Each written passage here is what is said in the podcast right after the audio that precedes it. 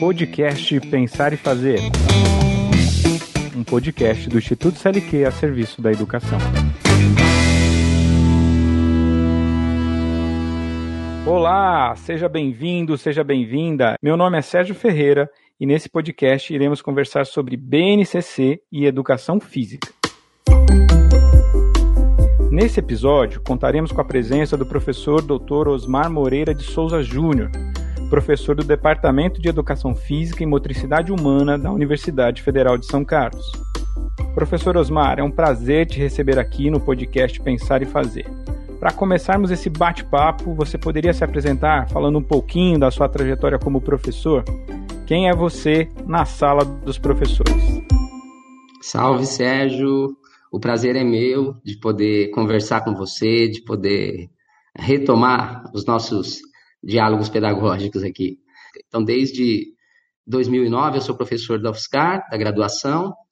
É, mais recentemente, eu passei a fazer parte também do programa de mestrado profissional é, em rede, né, o PROF, Pro, é, mestrado profissional em educação física. E, e mais recentemente ainda, agora nesse ano mesmo de 2021, eu também passei a fazer parte ali do programa de pós-graduação em educação na, na UFSCar. Né? Então, tenho aí atuado na pós-graduação, na graduação, assumi também esse ano a coordenação da educação física no programa Residência Pedagógica é, na UFSCar. É, então, tenho feito esse trânsito aí pela, pelo ensino da educação física sobre diferentes perspectivas. Tá?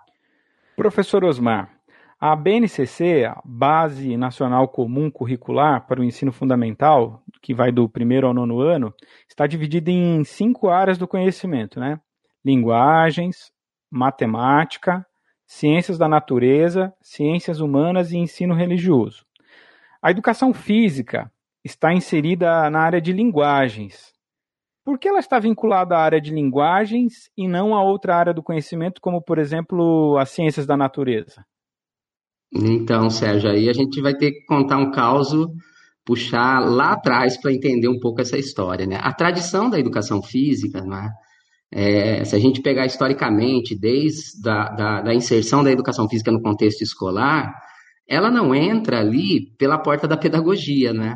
A, a, educação física ela entra pela porta da biologia, não é, de uma perspectiva biológica mais vinculada à área da saúde, não é, do, do, do higienismo e até da eugenia. Né? Quando a gente pensa no início do século XX, a, a educação física ela tinha esse papel de é, é, formar uma geração saudável e ajudar no processo de embranquecimento da sociedade brasileira, né, por incrível que pareça.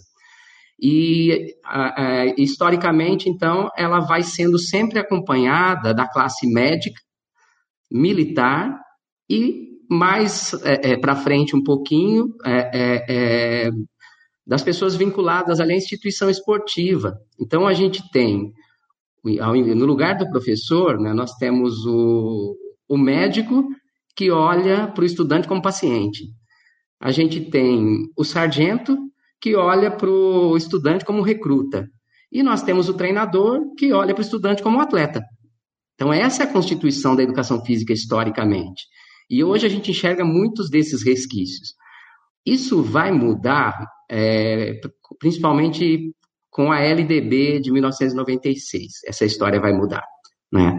toda essa tradição que a gente tem, né, todo essa, esse conservadorismo aí de uma aula de educação física mais vinculada ao esporte passa a ser contestada já nos anos 80, colocada em xeque que a educação física não é treinamento, a educação física não é só um fazer, e começam a surgir uma série de perspectivas para enxergar a educação física por outros vieses, né? Então a gente tem abordagens como a psicomotricidade, a culturalista, é, as abordagens críticas, desenvolvimentistas, que começam a querer ali dar o seu rumo para a educação física, não só como disciplina escolar, tá? mas como área de conhecimento mesmo.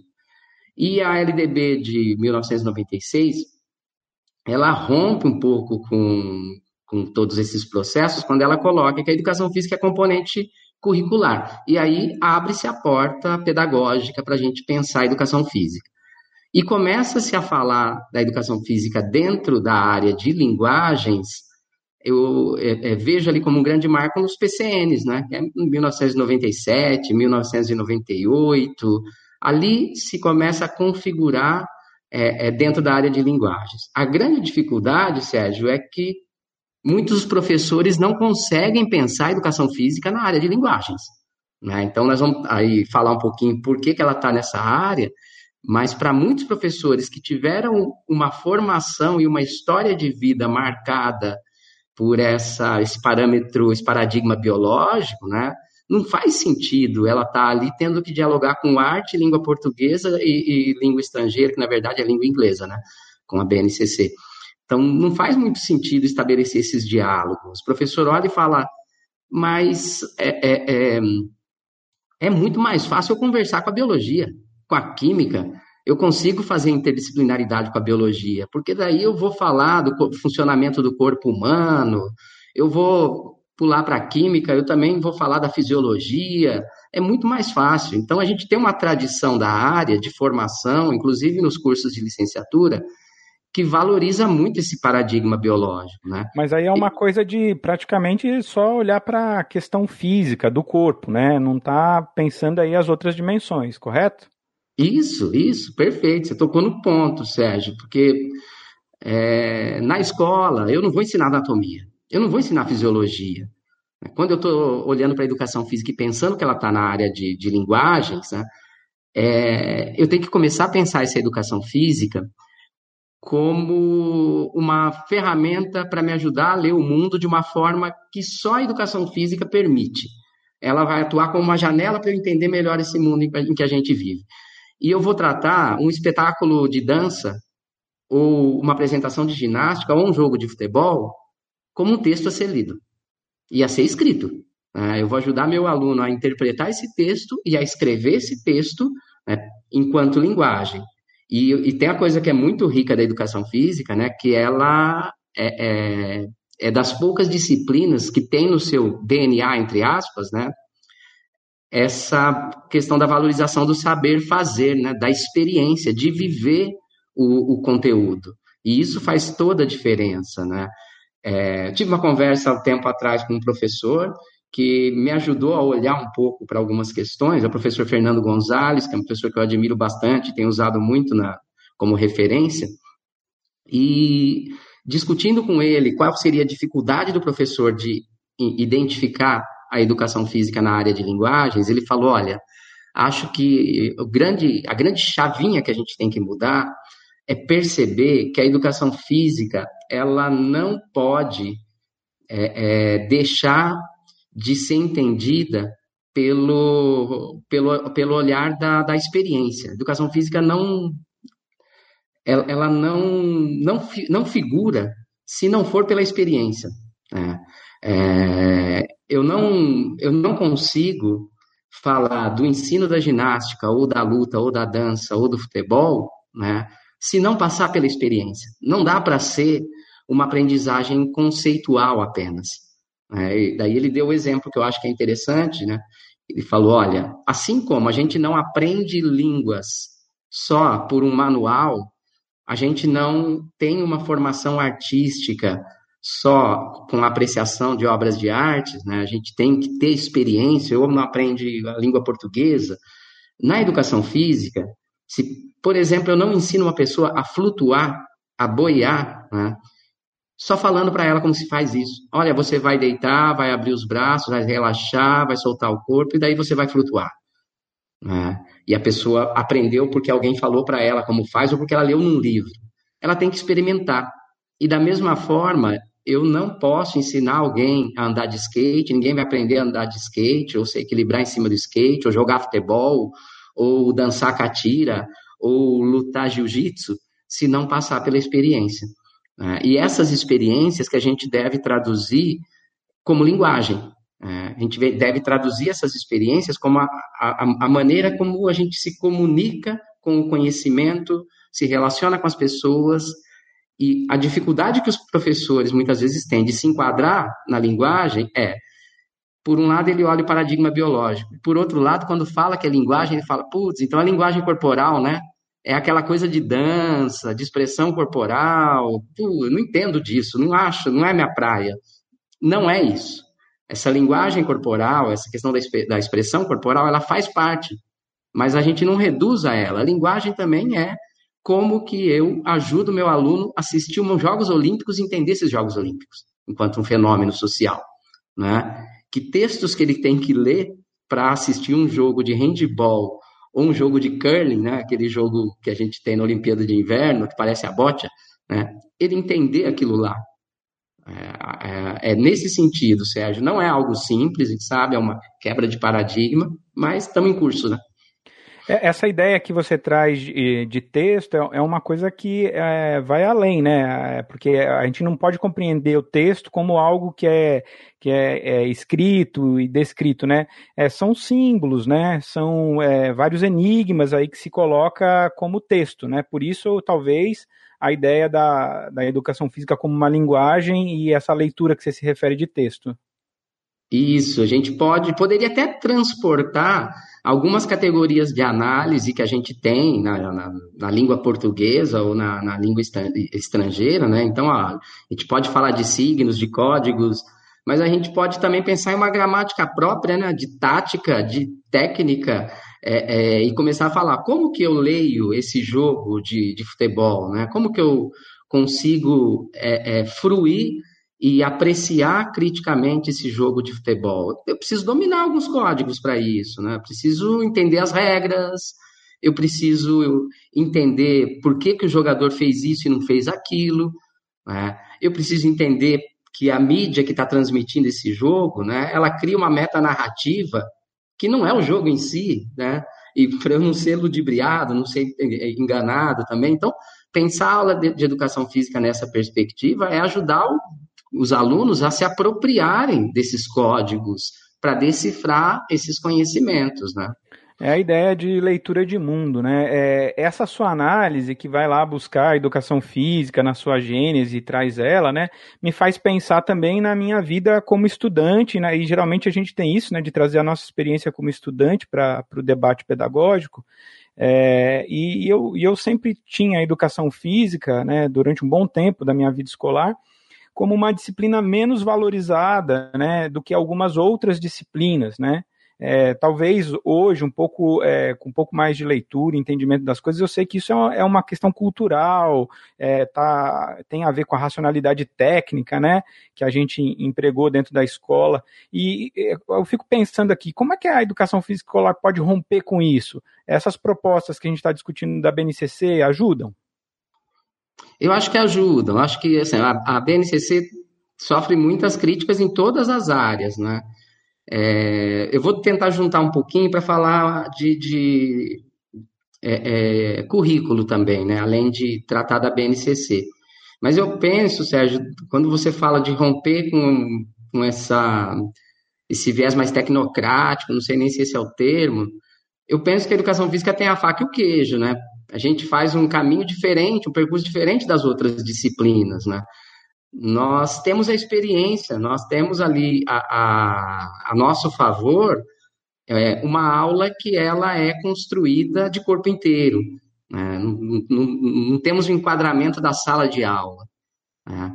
Acho que o pulo do gato é pensar como que a gente supera a visão do fazer pelo fazer.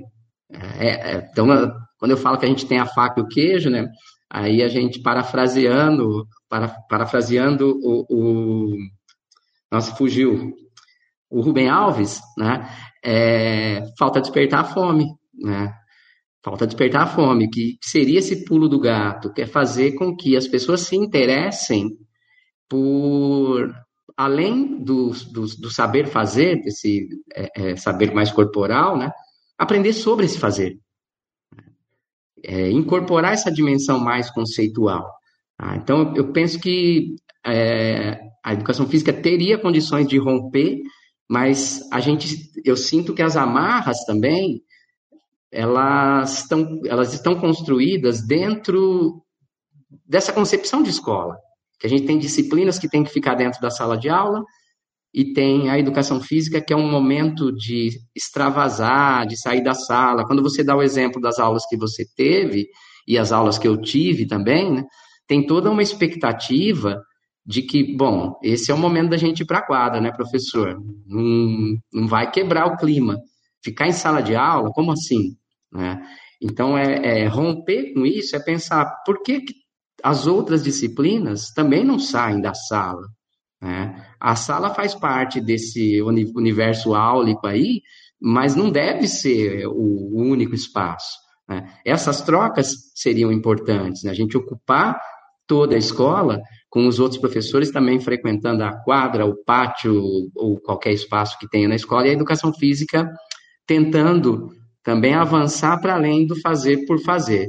É, e aí eu acho que a base nacional, como você pergunta, né, ela pode ser uma, uma provocadora, uma indutora dessa, dessa perspectiva que foge do fazer pelo fazer, né, a partir do momento em que ela fixa ali um conjunto de conhecimentos né, que devem ser ali abordados pela educação física e rompe com uma tradição que a gente tem na educação física das aulas serem meio que construídas de forma intuitivas. Né? Você foi, foi e é coordenador há muito tempo nas escolas, né? a gente percebe que não existe ali uma cobrança de que os professores de educação física né, tenham ali que cumprir com um cronograma, com um currículo, exatamente. Ele tem uma autonomia maior do que os outros docentes, né?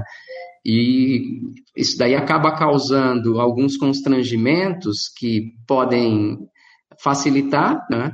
que podem criar espaços de liberdade, mas também que podem ali, é, é, de alguma forma, acomodar. Né? Então é um dilema também.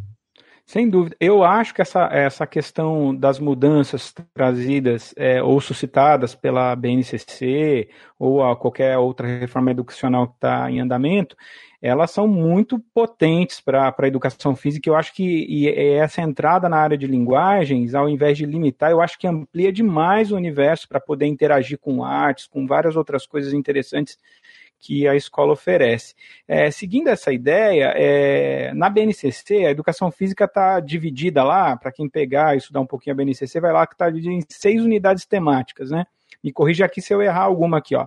É, uhum. Esportes, brincadeiras e jogos, lutas, danças, práticas corporais de aventura e ginástica.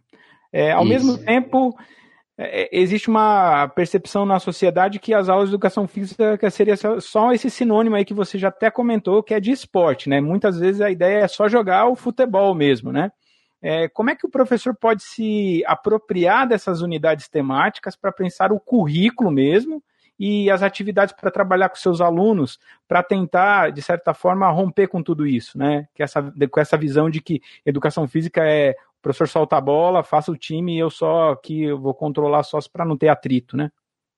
É, é, desde, desde os PCN, Sérgio, a gente tem mais ou menos que consagradas essas unidades temáticas que tão, são chamadas agora na, na BNCC, na, no PCN, em 97, era blocos de conteúdos, e no, nos PCNs ali a gente tinha um bloco que era esportes, jogos, lutas e ginásticas, outra, outro era atividades rítmicas expressivas e o outro era conhecimento sobre o corpo. Então, já existe mais ou menos algo consolidado em torno dos esportes, jogos, lutas, ginásticas, atividades rítmicas expressivas, que seriam as danças agora na BNCC, e o que entrou de diferente foram as práticas corporais de aventura, que não é algo consensual, podemos dizer assim. Tá? Tem as cinco ali que são praticamente consensuais na literatura e tudo mais. Né? Eu acho que no campo da, da, é, é da acadêmico, no, é, no campo teórico, já está superada essa questão de que a educação física é sinônimo de esporte. Mas na prática pedagógica não está nada superado. A gente tem até uma brincadeira aí para quem é da área que fala a aula de educação física é sinônimo do quarteto fantástico. Né? O que, que é o quarteto fantástico? Futsal, handball, vôlei e basquete. Então, são os quatro esportes que normalmente, pela tradição, os professores ali mais conservadores costumavam, que a gente chama de tecnicista, né, dividir o ano por bimestre entre essas modalidades. E o aluno, durante toda a vida escolar dele, ele acaba tendo um bimestre de futsal, um de basquete, um de handball e um de vôlei, quando tem os quatro e não fica só no futebol ou futsal. Né? Aí, quando a gente incorpora essas unidades temáticas, a gente começa a abrir o leque e abrir as possibilidades do, dos estudantes se identificarem com as práticas corporais.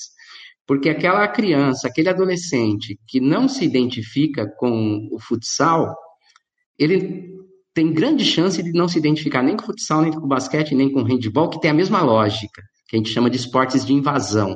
Ele tem aquela lógica de conservar a posse de bola, circular, invadir o terreno do adversário e finalizar num alvo.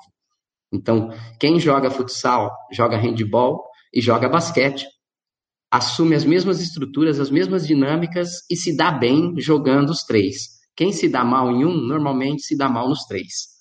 A lógica do vôlei é um pouco diferente, que a gente chama de esporte de rede divisória, que tem a lógica da gente tentar lançar a bola para o campo do adversário, forçando ele ao erro ou explorando os espaços vazios e proteger a nossa quadra. Tá? E às vezes a gente olha e fala, ah, o vôlei as meninas gostam mais. E os meninos gostam mais do futebol, do basquete, ou, tá? Então, porque são lógicas diferentes. Como os meninos não se preocupam em ocupar o vôlei, até por uma questão de gênero também, não é? Porque acham que é uma prática mais feminina, acaba ficando esse espaço para as meninas. Mas esse modelo de aula em cima do Quarteto Fantástico, em cima só do, do, do esporte, é um modelo que é, é, limita demais a participação dos alunos. Então, a gente pensa quantas pessoas, e não sei o quanto que você pode se enquadrar nisso, se pensar nisso daí, mas olhando para trás, se você, se você não se enxerga, você vai enxergar amigos seus, que ficavam de fora da aula porque falavam, meu, não vou jogar futsal, vou passar vergonha. Tá? Várias pessoas. Pensa numa aula mista que tem meninos e meninas e que a aula é só de futsal. Né? Muita gente acaba ficando de fora. Agora, começa a pensar se essa aula tivesse golfe, aí no outro dia ela tivesse bimestre, unidades didáticas de judô, ela tivesse dança de salão, tá? ela tivesse esgrima, tá? ela tivesse chokeball, ela tivesse é, curling, e a gente tivesse toda essa variedade, a chance das pessoas se identificarem e falar, pô, isso aqui não é só para os Neymarzinhos da turma aqui. Aqueles caras que se davam bem lá, eles não são os donos da quadra, né? Isso aqui eu tenho espaço para fazer. Ah, sem Essa dúvida, diversificação é. é importante. E acho que é o papel da escola, né? O papel da escola é ampliar é, é, essa oferta é, de possibilidades ele conhecer o mundo, né? De entender as coisas, onde ele vai praticar, né? Como é isso, discutir essa questão da regra, isso acho que faz faz parte do uhum. papel da escola essa diversidade. Aproveitando que você é, tocou nesse assunto da questão de aulas mistas, meninos e meninas, eu sei que tem uma coisa muito forte que é discutida na educação física, que é essa questão do gênero e sexualidade. Né? Uhum. Isso aparece, é, para mim aparece muito, apareceu na minha vida como estudante, apareceu na minha vida acompanhando o trabalho de outros colegas professores de educação física, né? Quais os principais dilemas enfrentados por professores de educação física relacionados a, a essas questões? É, é, você sabe que esse também é um tema muito caro para mim, há muito tempo tem uma sensibilidade muito grande em relação a essa temática aí dos estudos de gênero, não é? é no mestrado profissional, vários dos trabalhos acabaram é, é, estudando questões de gênero, assim, que eu tenho acesso dos trabalhos, porque é uma das principais problemáticas que a gente tem pensando na aula de educação física. Então, Sérgio, desde que a gente tem ali a educação física enquanto componente curricular, é, é que foi ali é, é, a LDB que vai romper com esse paradigma, a gente começa, nos anos 90, a ter um movimento maior para que as aulas passassem a ser mistas. Porque se a gente recuperar a aula dos anos 80, 70, as aulas de educação física que eu tive eram turmas de meninos e turmas de meninas. Professores homens para os meninos e mulheres para as meninas. Eram aulas separadas. E quando a gente tem essa ruptura nos anos 90, muitos professores não se acham ainda em condições de juntar essas turmas Inclusive, muitos deles né, continuam fazendo práticas é, de segregar. mesmo a, a, a, configuração da turma sendo uma turma que a gente chama de coeducativa, que é um termo que eu acho que na educação física aparece, nas outras áreas não faz nem. É, é, é não tem necessidade. Na educação física a gente fala, ó, aulas coeducativas. O que, que, é isso? Meninos e meninas juntas nas aulas. Tá? Essa aula, para muitos professores, é o terror. A cabeça desses professores fala, putz, as meninas vão ser excluídas é, os meninos podem machucar as meninas, tem questão de, é, é, de assédio, tem tantas coisas que podem acontecer que muitos optam por dividir o tempo de aula e falar: agora os meninos jogam, agora as meninas jogam.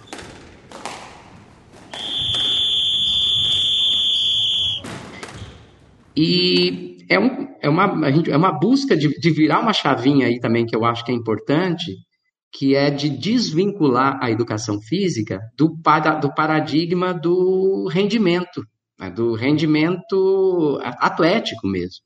Né?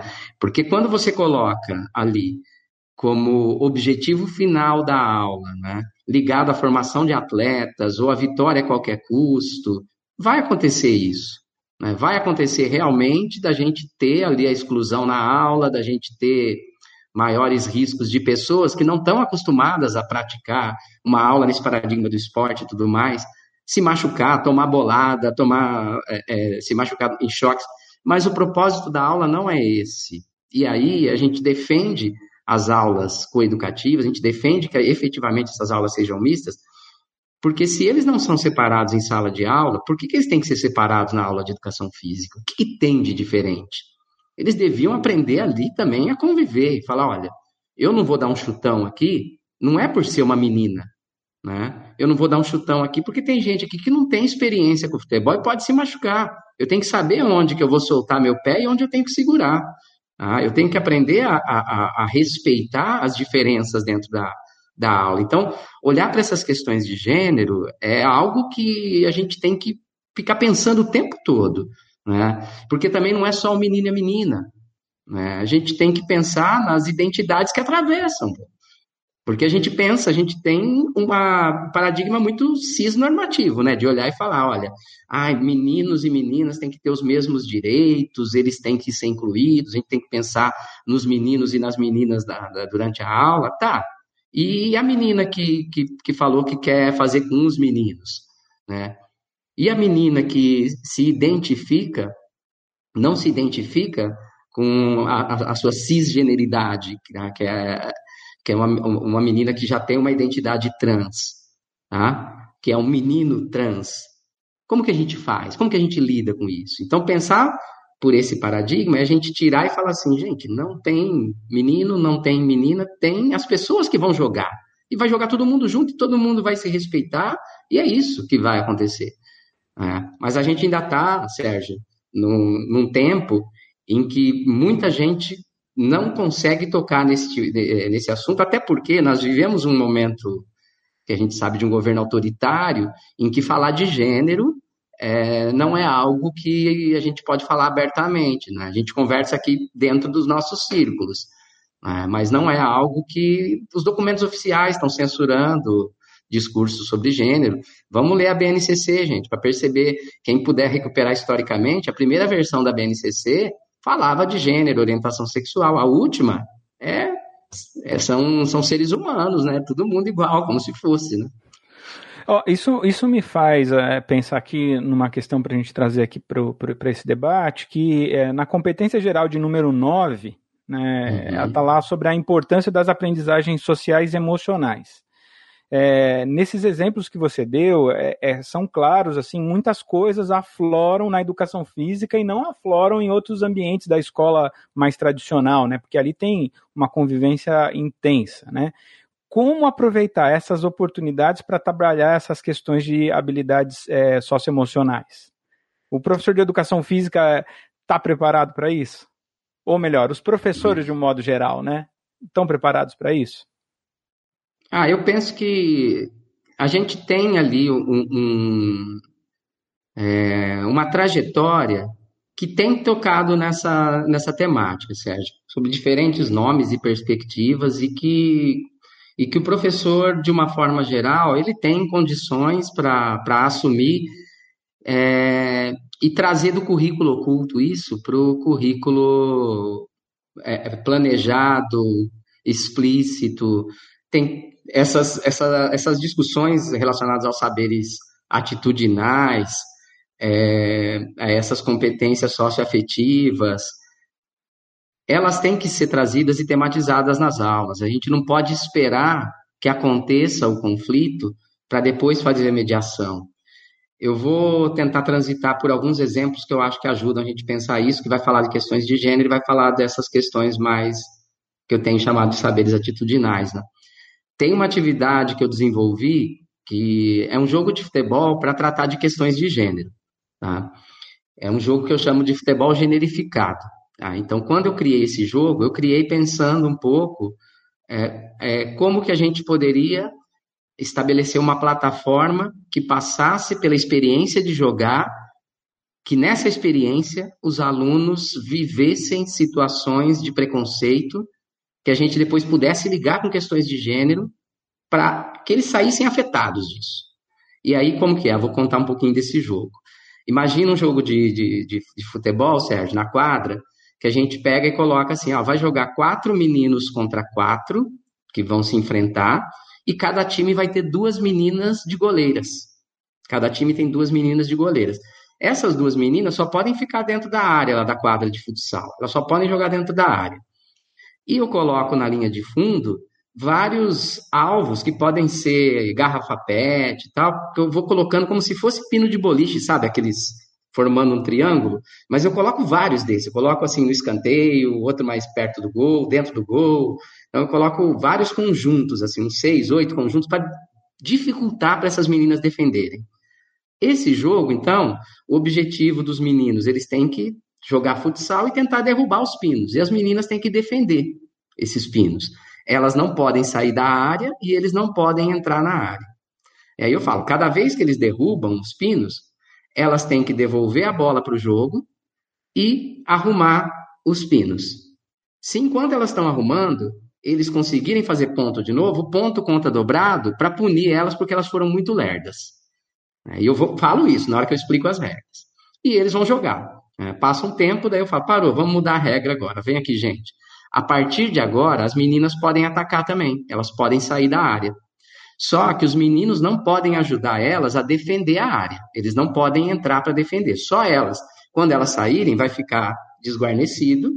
Se perder a bola, elas têm que voltar para defender tá? Então vai ser isso. Ah, e outra coisa. Cada pino que elas de derrubarem vale meio ponto, não vale um inteiro, vale meio. Na hora que eu passo isso, Sérgio, a maioria das vezes é batata. Você escuta algum, algum dos meninos falar para as meninas: fica aí, não sai. Né? E muitas das vezes elas ficam. O jogo segue. Aí eu faço a última mudança de regra. Eu falo, pessoal, agora é o seguinte: as meninas não é que elas podem sair para atacar, elas têm que sair para atacar.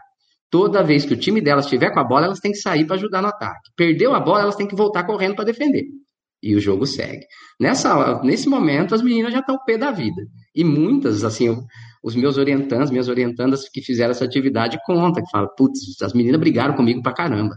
Depois vieram falar, como que você, que é alguém que vem falar que é feminista, me dá um jogo desse? Né? E aí a grande, é, é, o grande momento do jogo é a roda de conversa que vem depois, Sérgio. Aí a gente abre a roda de conversa e fala, galerinha, o que, que esse jogo tem a ver com a sociedade que a gente vive? O que, que as meninas fizeram e os meninos fizeram no jogo que lembra aquilo que a gente vive na sociedade, na casa de vocês e no mercado de trabalho. E aí a gente tenta provocar para sair deles, né? Se não sair, a gente vai falando algumas coisas, falar, putz, o lugar que as meninas ficam no jogo, lembra para vocês um pouco, assim, o que, que elas têm que ficar arrumando, que elas têm que ficar cuidando, que é o lugar de mulher? É, a gente vai discutir, falar, ali, olha, a representação da casa. O restante da quadra, que é onde os meninos estão ocupando, a gente pode falar que é o espaço público, que é o mercado de trabalho. Quando eles derrubam os, os, os pinos, é como se eles estivessem trazendo salário para o time, os pontos. Eles são os provedores, elas são as cuidadoras. Depois elas vão sair, elas podem ir para o mercado de trabalho, mas o salário delas é metade. E elas têm a dupla jornada que elas têm que continuar cuidando da casa. Aí chega um momento do jogo que eu falo, não é que elas têm a, a, o direito de trabalhar, elas têm a obrigação, porque tem muitas que não é uma escolha, elas têm que sair para trabalhar e têm que voltar para cuidar da casa. E a gente faz toda essa discussão, Sérgio. É, a gente vai aqui para mais uma perguntinha aqui, que eu separei para a gente poder discutir. É, a gente falou até agora muito sobre é, a BNCC e a educação física, pensando a educação básica no ensino fundamental, né? Mas a gente deixou de fora aqui as discussões relacionadas à educação física na educação infantil e no ensino médio. E ainda mais no ensino médio, né? Que é, você tem a educação física entrando, por exemplo, na questão do Exame Nacional do Ensino Médio, né? Você pode falar um pouquinho aí como é que está prevista dentro da BNCC a educação física, na educação infantil e no ensino médio? Legal, Sérgio. É, acho que é, é, é interessante para a gente fechar um pouquinho esse, esse olhar para a BNCC. Não é? é a BNCC, é, o documento, ele praticamente é um documento do ensino fundamental. Né? Se a gente pegar para quantificar o, é, o, que tem de páginas do ensino fundamental, é, da educação infantil e do ensino médio, se tirar a educação infantil e o ensino médio, o documento para em pé. Se tirar o ensino fundamental, cai. Né? Ensino fundamental é quase tudo. Eu até fiz aqui a, a, a, levantamento, a gente tem da educação infantil 20 páginas de documento, 20 páginas. E não tem a educação física na educação infantil, na verdade, né? Por, até por pensar que não são professores ali especialistas. Mas tem ali os eixos estruturantes, né? Que são as interações e a brincadeira. E aí a gente ganha muito essa cara da educação física. E fala-se ali em, em seis direitos de aprendizagem, que é aprender a conviver, a brincar, a explorar, a expressar e a conhecer-se. E a gente também se reconhece muito nesses direitos de aprendizagem. Mas, para além disso, a, a, o documento não traz muitas referências para a gente trabalhar ali na perspectiva do professor de educação física. Então, eu penso que ele carece ainda de, é, da gente refletir sobre esse documento e da, da, educação física produzir mais conhecimento relacionado à educação infantil. Eu acho que é uma etapa da educação básica que é muito pouco estudada pelos professores de educação física, né? inclusive por mim. A minha, a, a minha relação ali com a educação física infantil, nem na época em que eu fui professor da escola e nem na, na no ensino superior, não é um tema que eu me aproximo. Né? Mas eu penso que é, é, é, ela demanda um investimento maior. Já no ensino médio, eu tenho ali uma aproximação bem maior. Inclusive, a gente chegou a fazer um trabalho que é pioneiro, né, Sérgio? Eu e você. Se eu não me engano, isso foi em 2009 ou 2010, quando a educação física ia passar a entrar, a compor o Enem, né? Uh, ia ter questões de educação física no Exame Nacional do Ensino Médio. E a gente chegou a escrever um ensaio, um, um texto, né? tentando antecipar o que será que vai acontecer, como será que vai ser a educação física no Enem.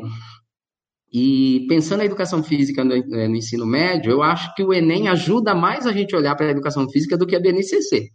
A BNCC do ensino médio, ela também tem ali uma página e meia. Né? Então, o professor que vai usar a BNCC para estruturar suas aulas para o ensino médio, ele vai ter que olhar para o ensino fundamental ele vai ter que olhar para o sexto ou nono ano, que ali sim ele tem elementos mais concretos, que ele tem, a gente tem aquelas unidades é, é, temáticas, a gente tem a, a, os objetos de conhecimento, tem toda uma estruturação que ajuda bastante a pensar. Mas no ensino médio, o que me ajudaria um pouco a pensar uma organização para a educação física seriam é, é conhecimentos relacionados à área de linguagem. Na área de linguagens, né, a gente tem ali a apresentação dos campos de atuação da vida social. Esses campos de atuação da vida social, eu penso que eles podem servir ali como ancoragem para falar, olha, a partir dos campos que são ali o campo da vida pessoal, da prática de estudo e pesquisa, o campo jornalístico e midiático, o de atuação na vida pública, o campo artístico, a gente consegue amarrar um pouco a educação física, a língua inglesa, a língua portuguesa e arte, e dar essa identidade diária né, da área de linguagens. Eu acho que isso é bacana, isso é legal, mas de educação física especificamente, deixa muito a desejar. Poxa, é, daria para a gente continuar batendo esse papo, né? Mas a gente está chegando aqui ao final do nosso podcast. Professor Osmar, é, caso os nossos ouvintes desejem saber mais sobre o seu trabalho, como eles podem te encontrar? Eu acredito que a melhor forma de procurar, assim, de, de entrar em contato com o que eu tenho produzido e tudo mais também, né, é com a produção ali relacionada ao mestrado profissional, aos artigos. Eu tenho livros publicados também que estão chegando na, na, na escola e junto com outros colegas no, nos últimos PNLDs, da editora Moderna, que é um grupo muito, muito bom que, que, que, que produziu esses materiais, tanto dos anos iniciais do ensino fundamental e anos finais, como do ensino médio, que eu vejo que material que ficou sensacional, que está ali dentro da área de linguagens e dialogando a partir desses campos de atuação na vida social e das experiências dos jovens. É, é isso, agradecer, Sérgio, aí pela oportunidade, acho que primeira vez aí que eu posso ter a oportunidade de falar no podcast sobre educação física na escola, que é uma paixão aí, eu acho que é um espaço importante aí para falar. Muito obrigado e parabéns pelo trabalho. Podcast Pensar e Fazer, um podcast do Instituto CLQ a serviço da educação. Este episódio teve a produção e realização do Instituto CLQ em parceria com o podcast Papo de Educador. A edição fica por conta da Papo Mídia.